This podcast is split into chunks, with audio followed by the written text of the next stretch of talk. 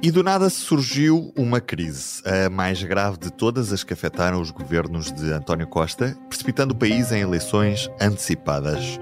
Quem diria no último episódio que, duas semanas depois, António Costa seria também o responsável pela pasta das infraestruturas de um governo a prazo com uma data de fim já marcada. O país volta a escolher um novo rumo, ou a continuidade, mas com caras novas. Para já, Portugal entra em contrarrelógio, o processo orçamental vai até ao fim, e o lançamento dos concursos para a primeira fase de alta velocidade? Como será? Porto Sor haverá? Não haverá? E o que acontecerá depois com Porto Vigo e Sor carregado? Com o Natal à porta, a CP pede comboios novos no sapatinho e que a IP não se atrase mais com as obras. Portugal precisa. Também as eleições criam pressa de fazer acontecer, mas é certo que a necessária clarificação eleitoral dos portugueses não deve passar à margem do debate que mobilidade queremos ter no final desta década. Eu sou o Ruben Martins e este é o Sobre Carris. Comigo hoje, como sempre, Carlos Cipriano e Diogo Ferreira Nunes. Viva! Olá, olá! Olá, viva! Hoje, bem, como disse aqui na introdução deste episódio, temos um programa recheado de novidades, já que quando gravámos da última vez o país estava aparentemente num cenário de estabilidade política, ainda estávamos com um cenário muito aberto sobre o futuro da alta velocidade, mas parece que o calendário se acelerou e Diogo acelerou-se ao ponto de, aparentemente, em janeiro termos já os primeiros concursos da alta velocidade para o troço Porto Sor. E o que é que acontecerá depois com os outros troços? Vamos ver.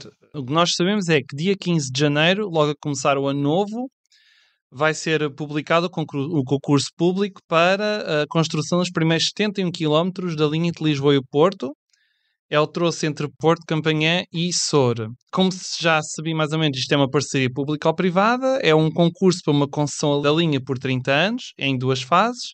Os primeiros 5 anos são dedicados à concessão, projeto, construção e financiamento da, da nova linha, da infraestrutura, e os restantes 25 anos, uh, quem ganha o concurso vai ficar responsável por manter a linha e por eh, deixar a linha pronta para os comboios circular. E o que é que isto quer dizer? Que quem ganhar este concurso depois vai receber uma espécie de renda anual, uma recompensa por uh, manter a linha disponível e em boas condições para lá circularem os comboios de alta velocidade. Agora, antes deste concurso ser posto em prática, dia 15 de janeiro, há aqui um detalhe que resulta de um pedido da Unidade Técnica de Apoio aos Projetos do Ministério das Finanças, que tem a ver com a questão de se fazer um último estudo de procura e oferta para o cenário em que a velocidade máxima da linha seja de 250 km por hora em vez de 300.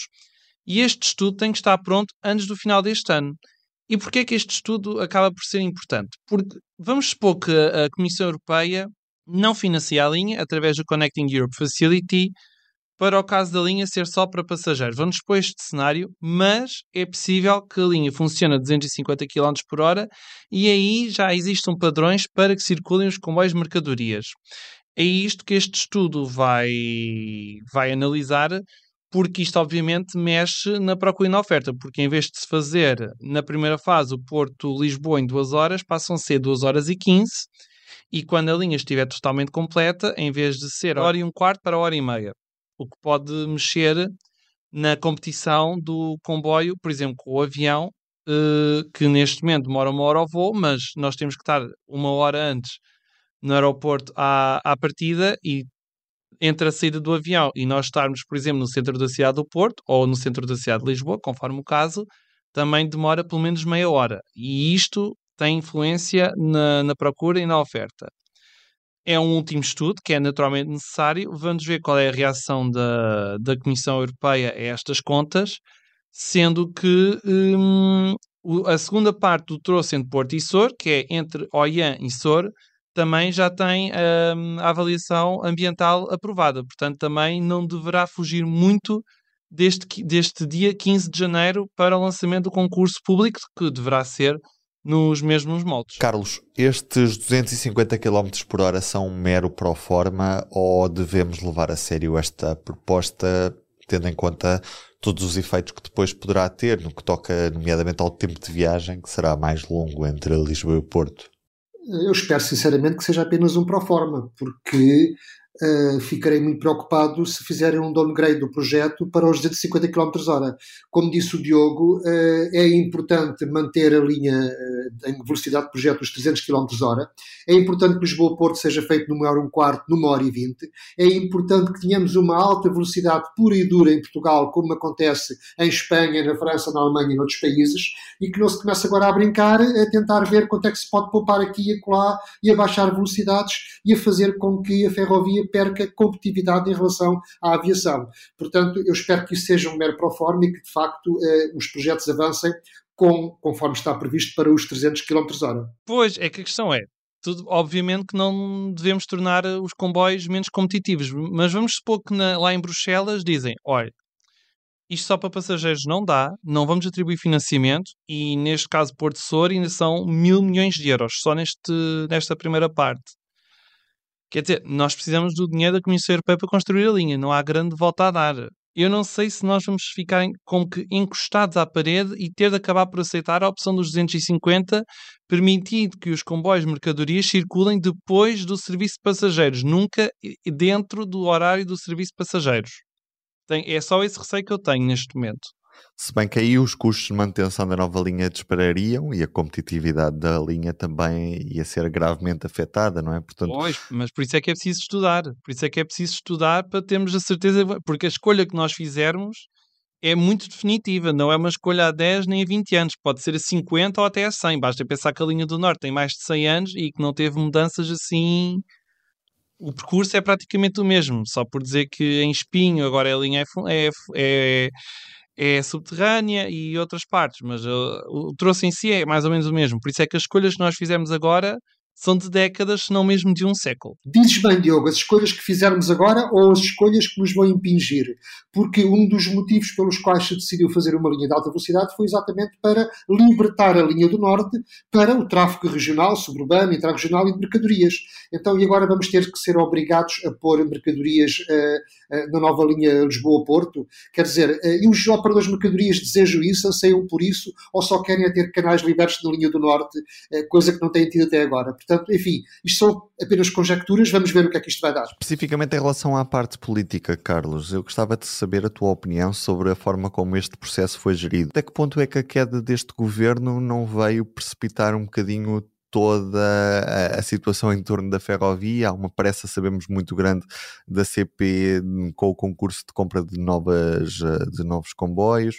Há também uma, uma pressa da IP, especificamente nestes concursos de, de, alta velocidade. Não sabemos que governo é que vem a seguir, se quer ou não continuar com este processo. Isto acelerou tudo, foi isso, Carlos? Uh, sim, estávamos numa mudorra, uh, aquilo que já estávamos habituados, que é o Ferrovia 2020 a andar devagar e devagarinho, a IP a atrasar-se e de repente a crise política explotou aqui alguma pressa, alguma pressão sobre os projetos. Um, mas deixa-me dizer-te o seguinte, quer dizer, de facto nós uh, não esperávamos, há 15 dias atrás, que neste momento o Ministro das Infraestruturas fosse António Costa. Como era previsível, depois desta crise, uh, Galamba demitiu-se, uh, como era óbvio, e uh, Frederico Francisco, que era até então um discreto secretário de Estado deste governo, e até com pouco peso político, de repente passa na prática a ser o Ministro das Infraestruturas, porque obviamente que António Costa tem muito mais que fazer e o que for decidido ao nível das infraestruturas vai ser Frederico Francisco, de facto, o, o conselheiro e, digamos, o co-decisor nestas matérias no gabinete do Primeiro-Ministro. E, portanto, temos um Frederico Francisco que é quase um Ministro das Infraestruturas e que com o pouco tempo que lhe resta uh, neste governo, uh, fará tudo o que puder para uh, pôr os dossiês a andar, para fechar dossiês e para acelerar estes processos. Portanto, tu tens razão, Ruben, quando dizes que a crise veio criar pressão para que isto avance. Provavelmente seria necessário fazer mais alguns estudos nestes projetos, haveria algumas indecisões que deveriam ser ultrapassadas, mas neste momento a ordem é vamos acelerar tudo, vamos resolver tudo, porque não se sabe o que é que segue a partir do dia 10 de março. E embora a ferrovia, de uma forma geral, e a alta velocidade em particular, sejam temas consensuais, eh, perante uma eventual mudança do ciclo político, não sabemos o que é que pode acontecer. E, portanto, eu estou de acordo em que se avance quanto antes e em que se ponham os projetos a andar. Eu acho que estás muito otimista, Carlos. Desculpa, mas eu acho que o teu otimismo neste momento está ao rubro e eu, eu estou completamente ao contrário de ti. Desta vez eu não estou nada otimista. Acho que vai ficar mais ou menos tudo como está. Não vai haver nenhuma aceleração de, de projetos. Pelo menos há uma tentativa de lançar concurso e de fazer as coisas. Agora, por exemplo, em relação aos, aos novos comboios para a CP, eu estou seriamente preocupado porque eu não creio que uh, o, as empresas a concurso aceitem facilmente a decisão da CP sobre a, a, empresa vencedora. Penso que vai haver litigância nos tribunais e penso que provavelmente o concurso vai cair. Obviamente não pode ser a CP ou o governo a tomar essa iniciativa, por muito mal uh, que esteja o caso, mas eu não estou muito otimista em relação a um bom desfecho desta, desta compra dos 117 comboios. E isso é terrível, é péssimo, porque a CP precisa urgentemente de material circulante, está amarrada a esta coisa que é eh, a contratação do serviço público, que é, é, é de facto, é, é, terrível de facto comprar-se o que quer que seja em relação, por exemplo, a uma empresa privada, que pode fazê-lo muito mais facilmente e muito mais, com muito mais agilidade mas o mais certo, na minha opinião, e eu espero estar enganado, mas o mais certo é este concurso dos 117 comboios não avançar e voltar tudo à estaca zero. E depois temos o concurso dos 12 comboios de alta velocidade para a CP. Que agora são 14. Que agora podem passar a 14. E que uh, não sabemos, uh, mais uma vez, perante uma mudança de governo, perante um outro partido ou coligação no governo, pode entender que não deve ser a CP a explorar os comboios de alta velocidade, pode ter mais simpatia por operadores privados e, portanto, eh, pode não autorizar a CP a avançar com o concurso para a compra dos novos comboios para alta velocidade. E, portanto, esse aspecto está em aberto, não há muitas decisões a tomar agora aqui no curto prazo. Eh, duvido que até às eleições a CP avance com esse concurso, embora, na minha opinião, fosse desejável. Não tenho nada contra os privados, como costumo dizer, gosto de ver circular comboios de todas as cores, mas penso que o operador público uh, deve ter músculo suficiente para ir uh, para alta velocidade e, nesse caso, o Estado deve permitir que uh, compre comboios de alta velocidade para poder operar nas novas infraestruturas. Mas aí lá está, não estou muito otimista, não creio que até março a CP avance com esse concurso público. Recordar que a CP disse várias vezes que assim que a dívida fosse perdoada ia, lançar, ia ser lançado o concurso para os comboios de alta velocidade.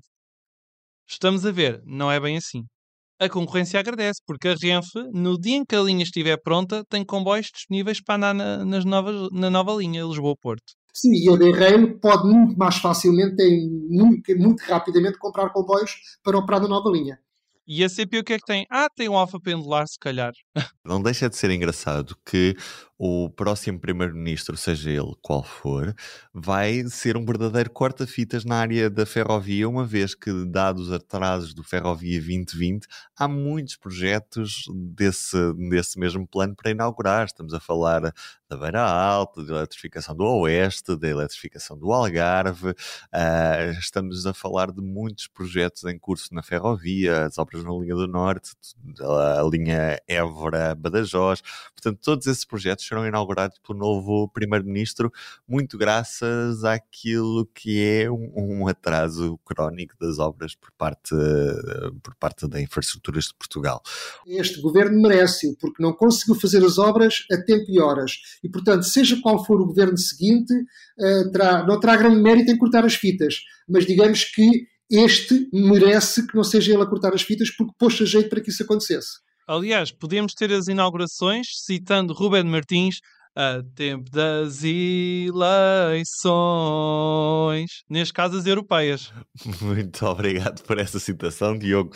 Já agora, outro dos projetos que, que também poderá atrasar aquilo que é o decurso de, de, dos projetos de alta velocidade em, em, Portugal é a quadriplicação da linha do Norte na zona de Alhandra e Vila Franca de Xira, onde a população, a larga maioria da população, nos vamos apercebendo, está contra o projeto de quadriplicação uh, nessa, nessa zona, nessa zona do, do Conselho de Vila Franca de Xira, que na prática inviabiliza o projeto de alta velocidade também se não, se não existir essa mesma quadriplicação, uma vez que não há canal ferroviário suficiente para fazer passar comboios de alta velocidade novos em, em Vila Franca de Xira, sem tirar horários que já existem de outro tipo de serviços, como suburbanos, regionais ou, ou mesmo alfa-pendulares e intercidades.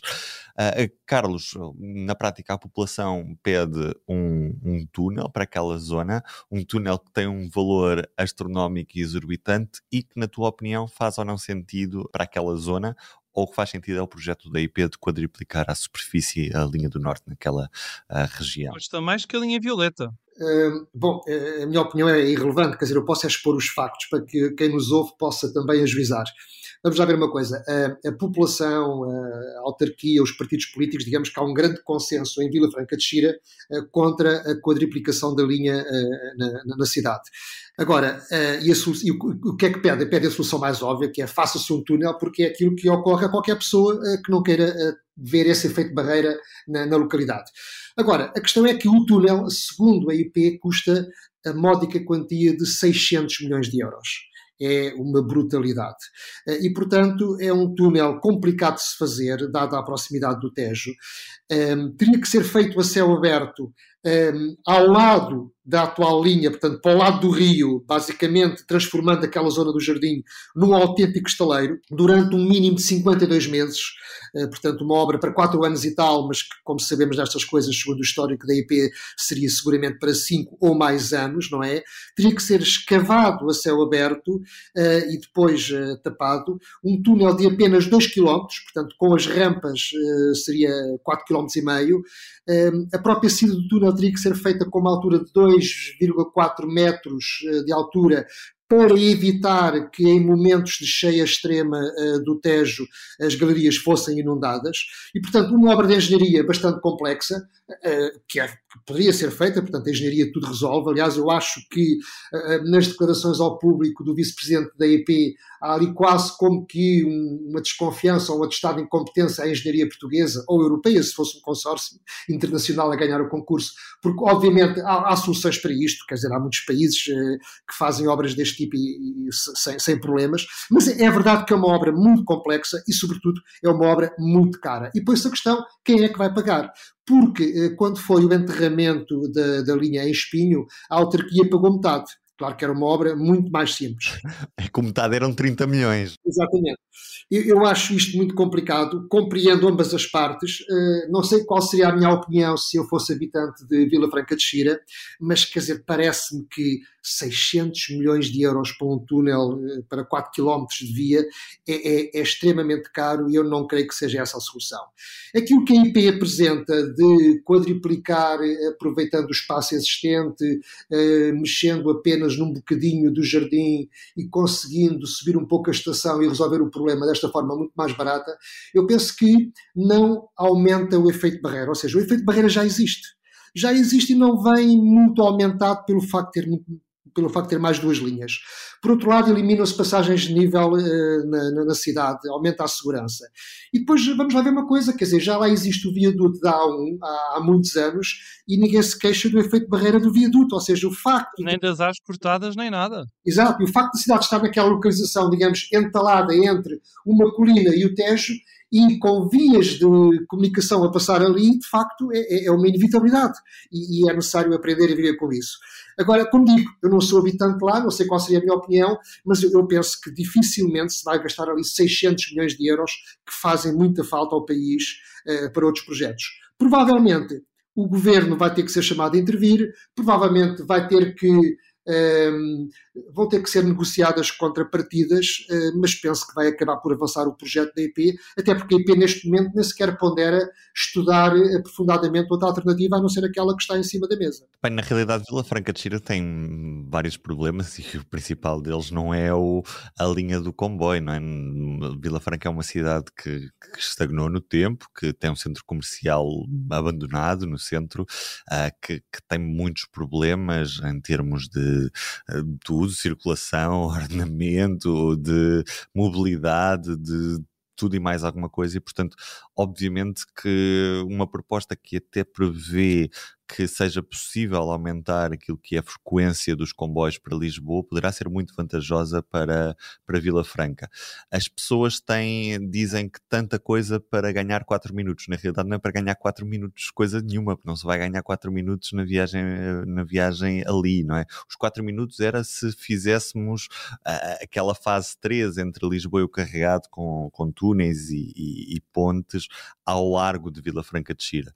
Só que a questão aqui é diferente diferente é que Hoje já existe um estrangulamento que impede que, por exemplo, os comboios na linha da Azambuja circulem a horas certas, não é? Não circulam de 15 em 15 minutos de forma certa. Qualquer atraso num comboio intercidades ou num alfa pendular provoca imensos atrasos no serviço suburbano naquela, naquela zona e isso tem impactos diários na população de Vila Franca e parece sobre esse problema os decisores políticos não estão muito preocupados em, em refletir, estão mais preocupados com esta questão da, da barreira quando a barreira já existe. É? Deixa-me dizer-te, eh, Ruben, que com a quadriplicação da linha Vila Franca passa a ser possível uh, que Vila Franca de Xira seja servida por um comboio em cada cinco minutos.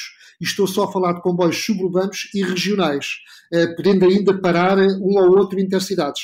Portanto, só entre regionais e suburbanos a cidade pode ser servida com um comboio em cada 5 minutos. É praticamente um metro à porta de casa. É melhor que um metro. Já agora partilhar uma inconfidência e que jeito me dava, já que muitas das vezes vou apanhar o, o comboio Vila Franca de Xira por ser a, a, estação de intercidades mais próxima de minha Sobre casa. Sobre Vila eu... Franca, eu acho que convinha acima de tudo explicar isto à população, porque o que eu sinto é que estes factos não estão a ser bem explicados à população.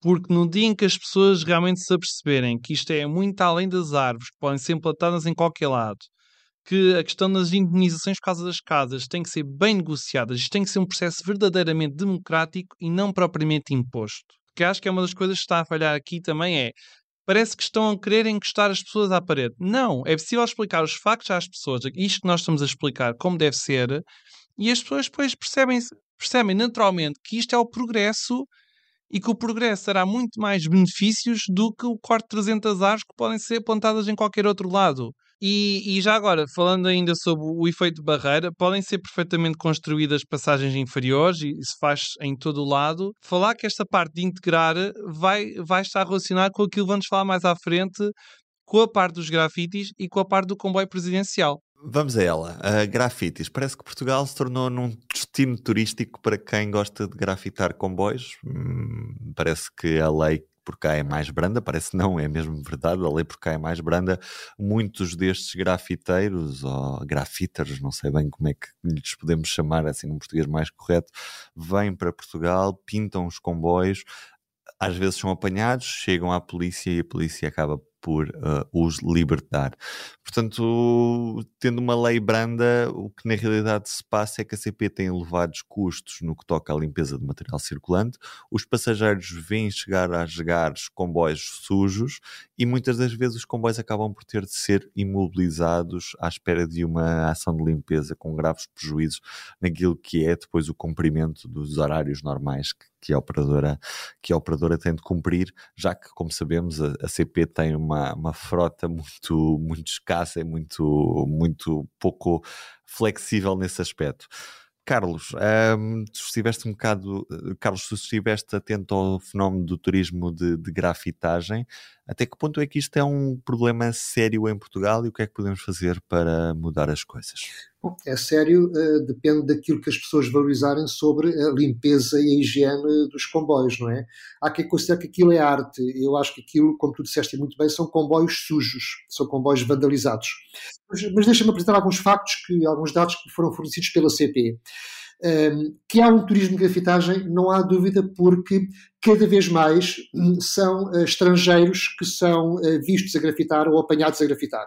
Portanto, cada vez há mais uh, espanhóis, sobretudo espanhóis, mas também uh, franceses, uh, alemães uh, e pessoas de outras nacionalidades que vêm grafitar para Portugal, porque em Portugal a lei é mais branda e se forem apanhados são identificados, ficam com termo de identidade de residência.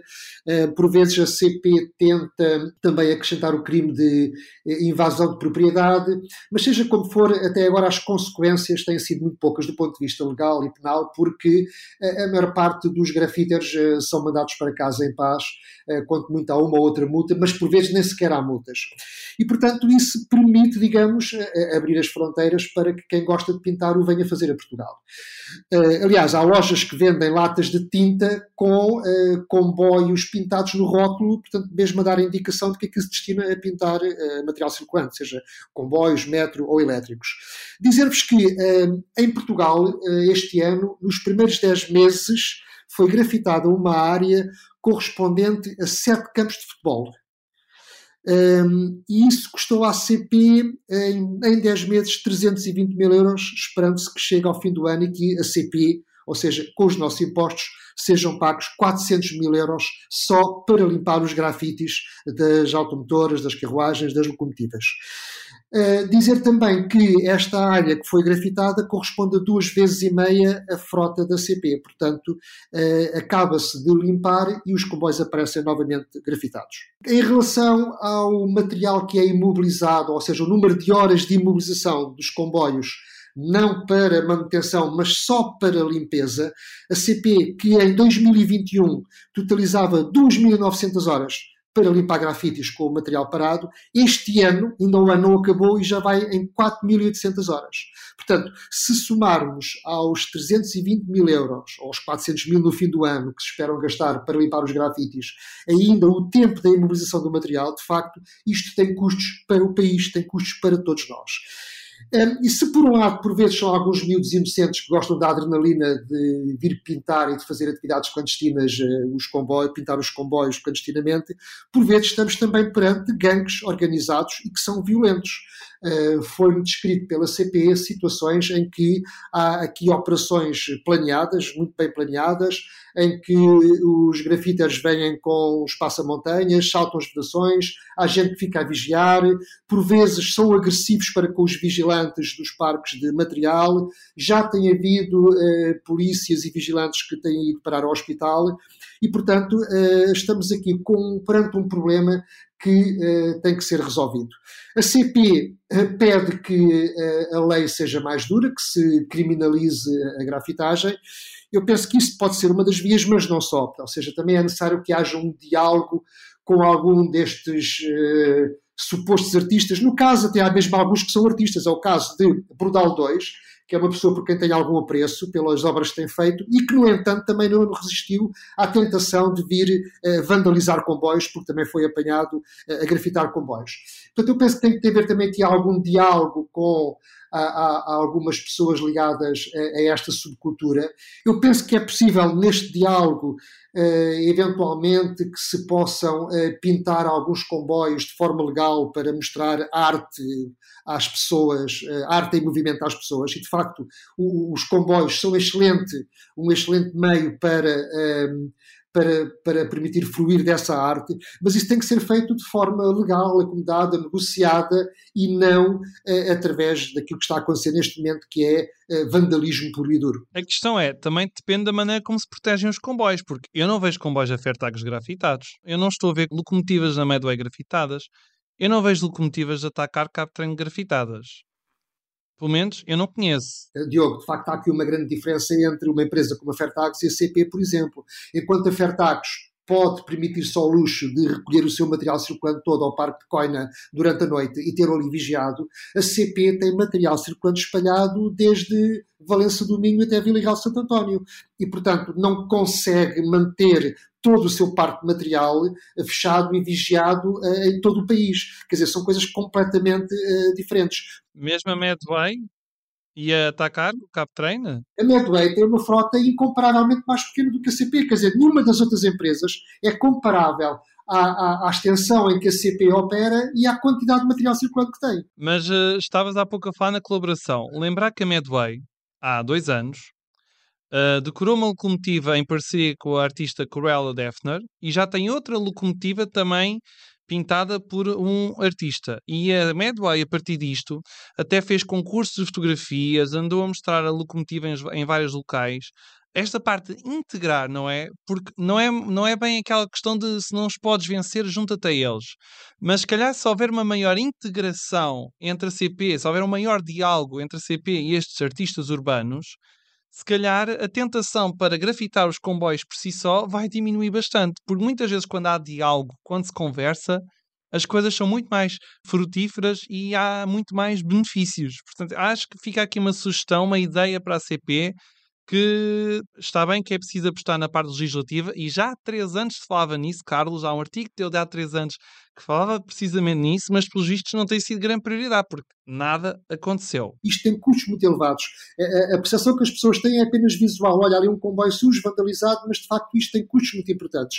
E daí, de facto, a importância, por um lado, de uh, um bocadinho de repressão, entre aspas, mas por outro lado, um bocadinho de abertura para que se possam pintar obras de arte bonitas uh, uh, legalmente e que possam circular sobre carris para que toda a gente possa fruir. Mas isso implica um diálogo que eu não sei se a CP tem capacidade para fazer, porque é necessário criar pontos com, uh, com estes grupos de, de, de, pessoas que pintam, com estas subculturas, e é preciso aqui criar pontos que eu não sei se a CP conseguiria fazê-lo. Para fechar o episódio de hoje, temos novidades no que toca ao comboio presidencial, que volta aos carris, desta vez pelas mãos da CP projeto que consistia em levar chefes a um comboio no Douro, onde as pessoas podiam comer uma refeição, apreciar aquela paisagem, passou desta vez para as mãos da, da CP que apenas vai focar a sua atenção num único chefe. E pergunto, Carlos Cipriano, já que isto tem dado alguns problemas nos últimos dias, há uma troca entre o antigo promotor do, do comboio presidencial, o Gonçalo Castelo Branco, e a CP. Quem é que tem razão no meio desta história? Se o presidencial era uma ideia de Gonçalo Castelo Branco e a CP não a pode copiar uma vez que está registada a marca, ou se isto é algo completamente diferente e que não choca com o registro de propriedade que o Gonçalo Castelo Branco tem de, deste tipo de comboio no Douro com, com chefes a bordo. O Gonçalo Castelo Branco contesta, não sem alguma razão, o modelo em que isto assentou porque não foi feito nenhum concurso público para permitir a, a outros promotores poderem utilizar estes recursos que são públicos para um negócio que aparentemente é lucrativo. Ele, de facto, é o autor do projeto anterior, um projeto uh, recheado de êxito, que foi inúmeras vezes premiado, uh, um projeto de excelência, que neste momento uh, está a ser feito pela CP. A CP, o que se exige à empresa é que o comboio chegue, eh, chegue limpo e chegue a horas, mas também não me choca nada que tenha outros uh, segmentos de mercado, outros nichos de mercado para explorar. A questão que se coloca aqui é a seguinte: o comboio presidencial é um comboio que não é da CP, é um comboio que é propriedade do uh, Museu Nacional Ferroviário, que fez um acordo com a CP e com o chefe Chacal, portanto, isto é um acordo tripartido, com riscos uh, também partilhados e com uma chave de receitas de distribuição uh, entre os três.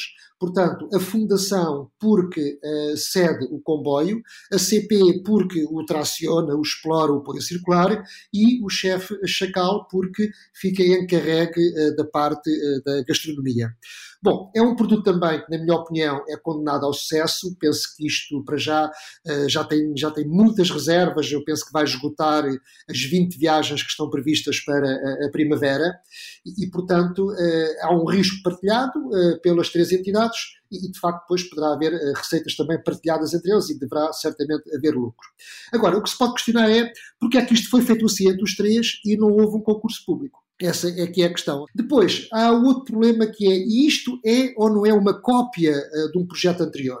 Bom, como disse o Presidente da CPE, comboios antigos com serviço de restaurão a bordo é uma coisa que existe em praticamente todo o mundo. Portanto, não é uma ideia genial uh, haver um comboio antigo com uh, refeições servidas a bordo. Agora, com este grau de requinte, enfim, já é... já não é assim em todo o lado. Por outro lado, no projeto anterior, em cada fim de semana era um chefe diferente, aqui é o mesmo chefe durante todo o projeto. No anterior, parava-se na Quinta do Vesúvio, o comboio voltava para trás, neste, a viagem até ao Pocinho. Haverá também uma visita a uma quinta eh, nas imediações eh, do Pocinho. Portanto, há aqui algumas diferenças. Em desfavor do promotor anterior, há eh, a questão das dívidas. Gonçalo Castelo Branco ficou a dever, a dever dinheiro à Fundação e à CP. Uh, mantém essas dívidas, penso que o caso vai para tribunal e isso fragiliza uh, a, sua, uh, a sua posição. Portanto, não sei o que é que isto vai dar, mas quer dizer, do ponto de vista estritamente ferroviário, eu saúdo que o comboio presidencial tenha voltado a sair do Museu de Entroncamento e que esteja novamente a circular e ainda por cima naquela paisagem maravilhosa que é o Val do Douro e a linha do Douro. Penso que isto será sempre um projeto ganhador porque mistura três coisas. Mistura um comboio que é muito bonito. O comboio presidencial é um dos comboios mais bonitos que eu conheço. Eu já viajei em muitos. É de facto é uma autêntica pérola. É um museu autêntico que, que circula. É, mistura depois a linha do Douro e aquela paisagem fenomenal e, e mistura depois gastronomia de qualidade e vinhos. E portanto esta esta explosão, digamos assim, é claramente ganhadora e é um projeto condenado ao sucesso. Agora, penso que é necessário rever de facto a questão institucional, que é como é que estes recursos, uh, sendo públicos, uh, poderão ou não ter a participação de privados. Diogo, não sei se queres dar a tua opinião sobre este projeto. Eu só tenho uma questão que é: houve diálogo? A CP falou antes com a entidade de Gonçalo Castelo Branco, a LOHAT, que é como se chama? Eu só deixo esta questão no ar. Houve conversas, houve a tal integração que já foi falado nos temas anteriores, porque a CP tem todo o direito a fazer estes serviços. Acontece na Suíça, nós assistimos a isso. Há vários tipos de serviços turísticos para diferentes patamares, conforme os orçamentos. Não, nada me choca que a CP faça o mesmo. Agora, creio que teria sido interessante ter havido uma conversa prévia entre as duas entidades, porque, de alguma maneira, a Lohad, a empresa do, do Gonçalo Castelo Branco, fazia antes este serviço e com bastante sucesso, como se viu. Tanto que provavelmente foi por isso que a CP decidiu continuar. Agora, acho que creio que será interessante nos próximos tempos se nos vierem dizer que a todos que de facto houve uma negociação, que as negociações eventualmente não correram bem, que a CP decidiu avançar por si só. Agora, que isto é um bom entretenimento nos tribunais, vai ser com certeza, e há advogados que também vão adorar estar a discutir este, esta questão, porque isto tem algum pano para mangas, dá para rentabilizar em mais do que uma refeição num comboio de 3 horas e tal entre o Porto e o Pessim e mais 3 horas e tal na, na, volta. A questão que muitos ouvintes têm na cabeça neste momento, especialmente aqueles que não são tão atentos a, a estas questões, uh, sim, custa 750 euros, portanto não é para qualquer carteira, mas é uma viagem que, que vale a pena, quer seja feita no presidencial, quer seja feita no Mirador, quer seja.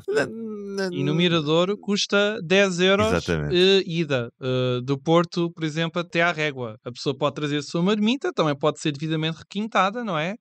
Portanto, é, dá para vários patamares, lá está. Nas camelas é que não, não compensa assim tanto. A, a, a, CP tem serviço de cafetaria nos intercidades e no Alfa Pendular. Portanto, tem como, está, digamos, pré-definido que os comboios de longo curso têm serviço de bar, com exceção, infelizmente, dos intercidades para Évora. Uh, mas seria de, de, de, de perguntar porque é que os interregionais na linha do Douro, que são viagens de 3 horas para cada lado, não, não deveriam ter também um serviço de cafetaria. Grande parte, ou a maior parte dos passageiros desses comboios que circulam na linha do Douro, o fazem por motivos turísticos. E, portanto, faria todo o sentido que a concessão que a CP costuma ter com eh, as empresas de restauração eh, sobre carris fosse também estendido aos comboios interregionais da linha do Douro, porque se há viagens de comboio onde faz sentido haver um serviço de bar, é as viagens na linha do Douro. Eu aí até defendo que deviam ser entidades locais a promover isso, entidades da região do, do Douro. Não devia ser a concessionária do, do Serviço Intercidades e do Alfa, deviam ser mesmo entidades diferentes para haver maior integração local. Só, só isto. Fica a sugestão, Diogo Ferreira Nunes, Carlos Cipriano, eu sou o Ruben Martins, este foi mais um Sobre Carris, estamos de regresso daqui a duas semanas. Até lá, boas viagens, boas viagens. Boa viagem. O público fica no ouvido.